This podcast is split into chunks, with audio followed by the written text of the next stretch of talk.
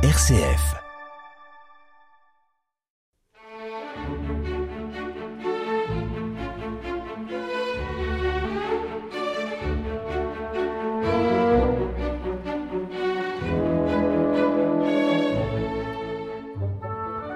Bonjour à tous, j'ai le plaisir de vous retrouver pour une nouvelle émission passionnément classique, qui sera aussi la dernière de la saison. Elle sera entièrement consacrée à Martha Argerich, qui vient de fêter ses 80 printemps. Pour dire les choses franchement, j'imagine toujours Martha Argerich beaucoup plus jeune, telle que j'ai pu l'entendre en concert. Mais peut-être est-ce aussi, d'une certaine manière, un refus de vieillir de ma part. Enfin bref, on va pas épiloguer là-dessus et on va passer une heure avec cette merveilleuse pianiste, née le 5 juin 1941 en Argentine, à Buenos Aires très exactement. Très vite, ses dons pour la musique apparaissent et même si elle déclare qu'elle veut devenir médecin, ses parents la présentent à un célèbre professeur de piano argentin, Vincenzo Scaramuzza, qui a été aussi le professeur de Bruno Leonardo Gelbert. Grâce à ses dons et à ce professeur, la jeune Martha brûle les étapes et à 8 ans, par exemple, elle joue en concert le 20e concerto de Mozart et le premier concerto de Beethoven. On croit rêver. Je vous propose de l'écouter dans le dernier mouvement du premier concerto de Beethoven, dans un enregistrement à vrai dire beaucoup plus tardif. Ce concerto est vraiment devenu une de ses œuvres fétiches. Elle est accompagnée ici par l'orchestre de chambre Mito, euh, sous la direction de Seiji Ozawa. Il s'agit d'un enregistrement public au Japon en 2017.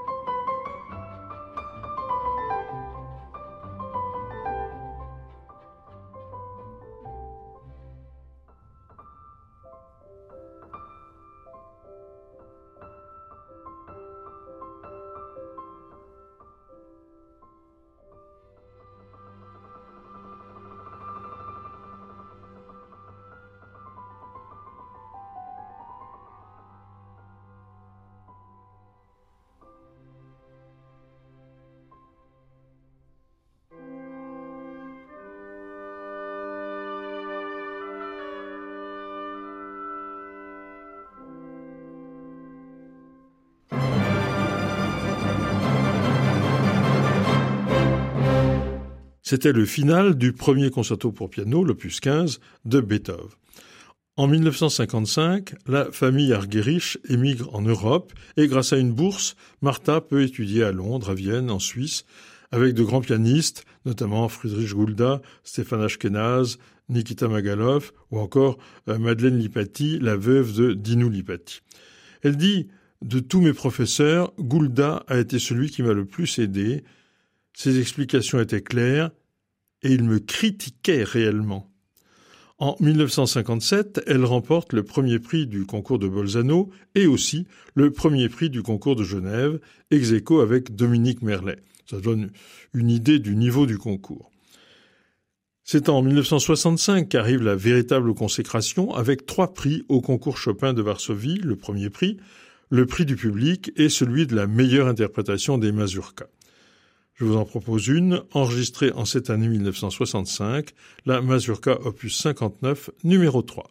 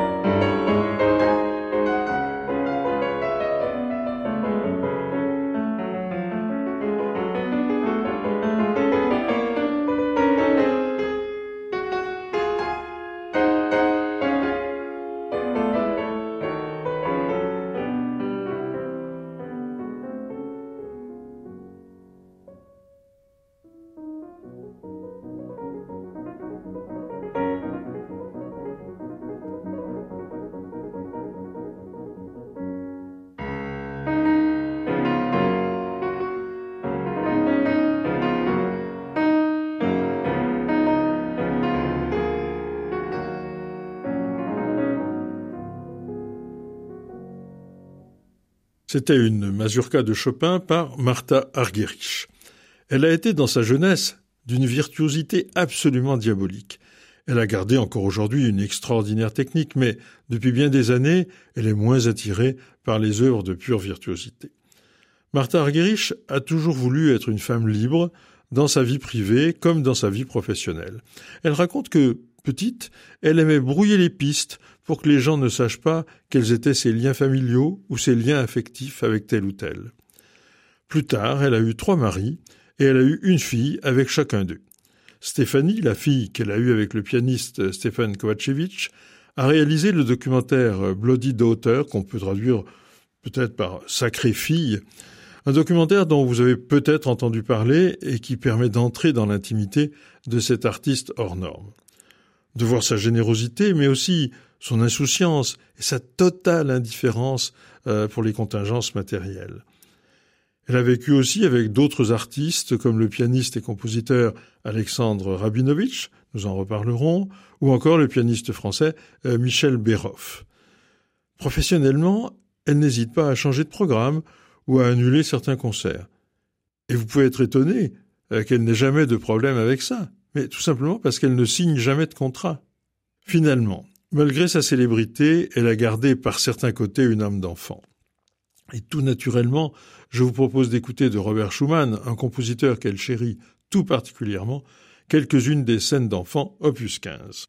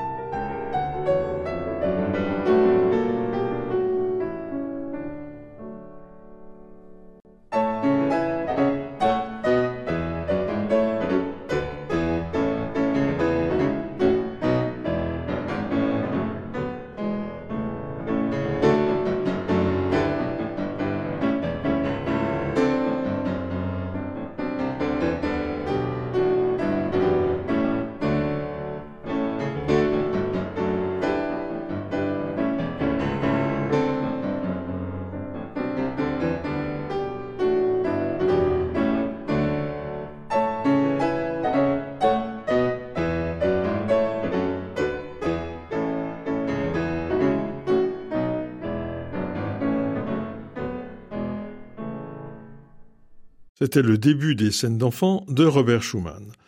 Après la victoire au concours Chopin de Varsovie, une immense carrière s'est ouverte avec, dès l'année suivante, le Lincoln Center à New York.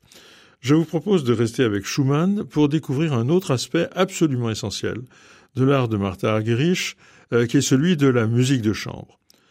Martha Argerich le dit elle-même, elle est bourrée de trac, et le fait de jouer à deux pianos ou avec orchestre ou en musique de chambre la rassure. Parmi ses partenaires habituels, les violonistes Gideon Kremer et Renaud Capuçon, les violoncellistes Misha Maesky et Gauthier Capuçon, les pianistes Nelson Frère et Daniel Borenboim, et aussi euh, les chefs comme Charles Dutoit, qui a été d'ailleurs son mari euh, pendant quelques années. Je vous propose d'écouter le premier mouvement de la première sonate pour violon et piano opus 105 de Schumann par Gideon Kremer au violon et Martha Argerich au piano.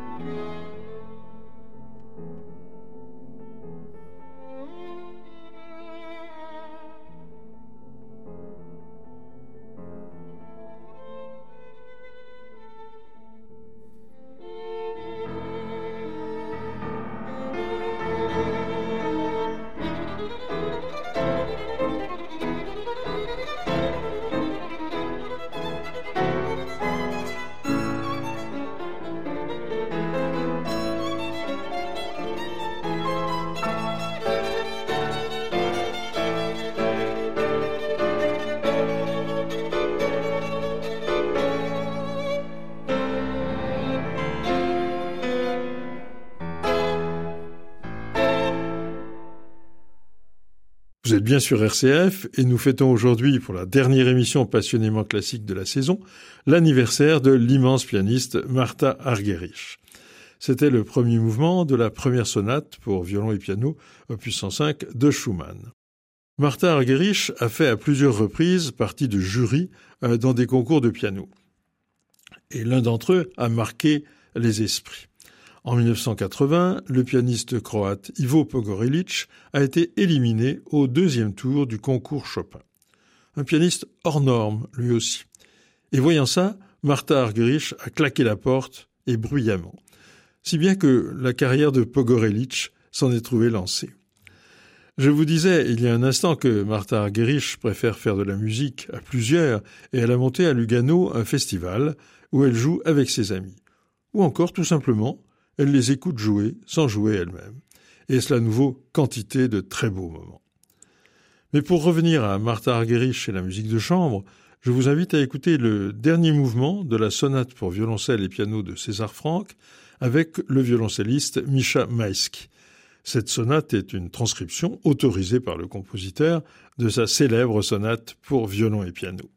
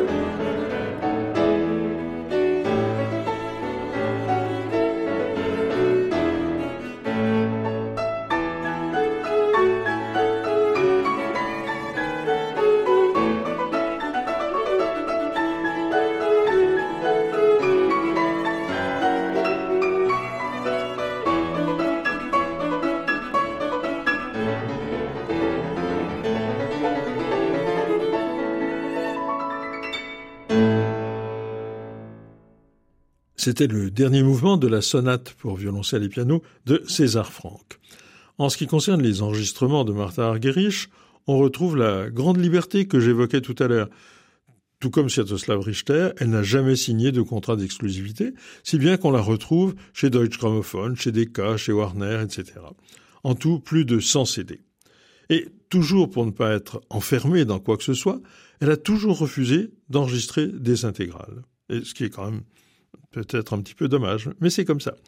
Fort heureusement, nous avons beaucoup de très beaux disques d'elle, et je vous propose maintenant une œuvre pour deux pianos de Liszt, rarement jouée, le concerto pathétique, et ici, Martha joue avec son ami Nelson Frère.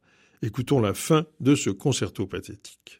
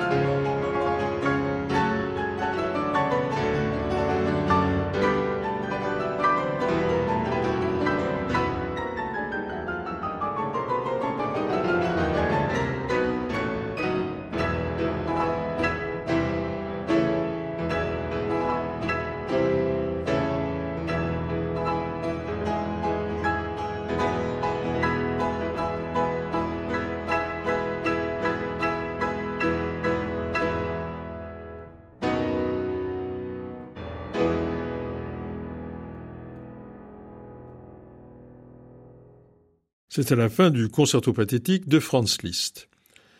En 1990, puis en 1995, on a craint le pire pour Martha Argerich, deux cancers, dont elle est heureusement sortie en ayant gardé tous ses moyens pianistiques. Mais peut-être souhaitez-vous vous documenter un peu plus sur Martha Argerich, et en dehors du documentaire Bloody Daughter que j'évoquais tout à l'heure, il faut signaler divers ouvrages d'Olivier Bellamy. Le dernier d'entre eux, Martha Argerich raconte, paru très récemment chez Buchet-Chastel, compile plusieurs interviews, et cela donne, je pense, une très bonne idée de l'artiste. Je ne vous ai fait écouter jusqu'à maintenant qu'un mouvement de concerto pour orchestre. Martha Argerich a marqué au moins deux autres concertos par son jeu, le concerto en sol de Maurice Ravel, ainsi que le troisième concerto de Serge Prokofiev. De ce dernier concerto, je vous propose d'écouter le premier mouvement avec l'Orchestre de Montréal sous la direction de Charles Dutoit.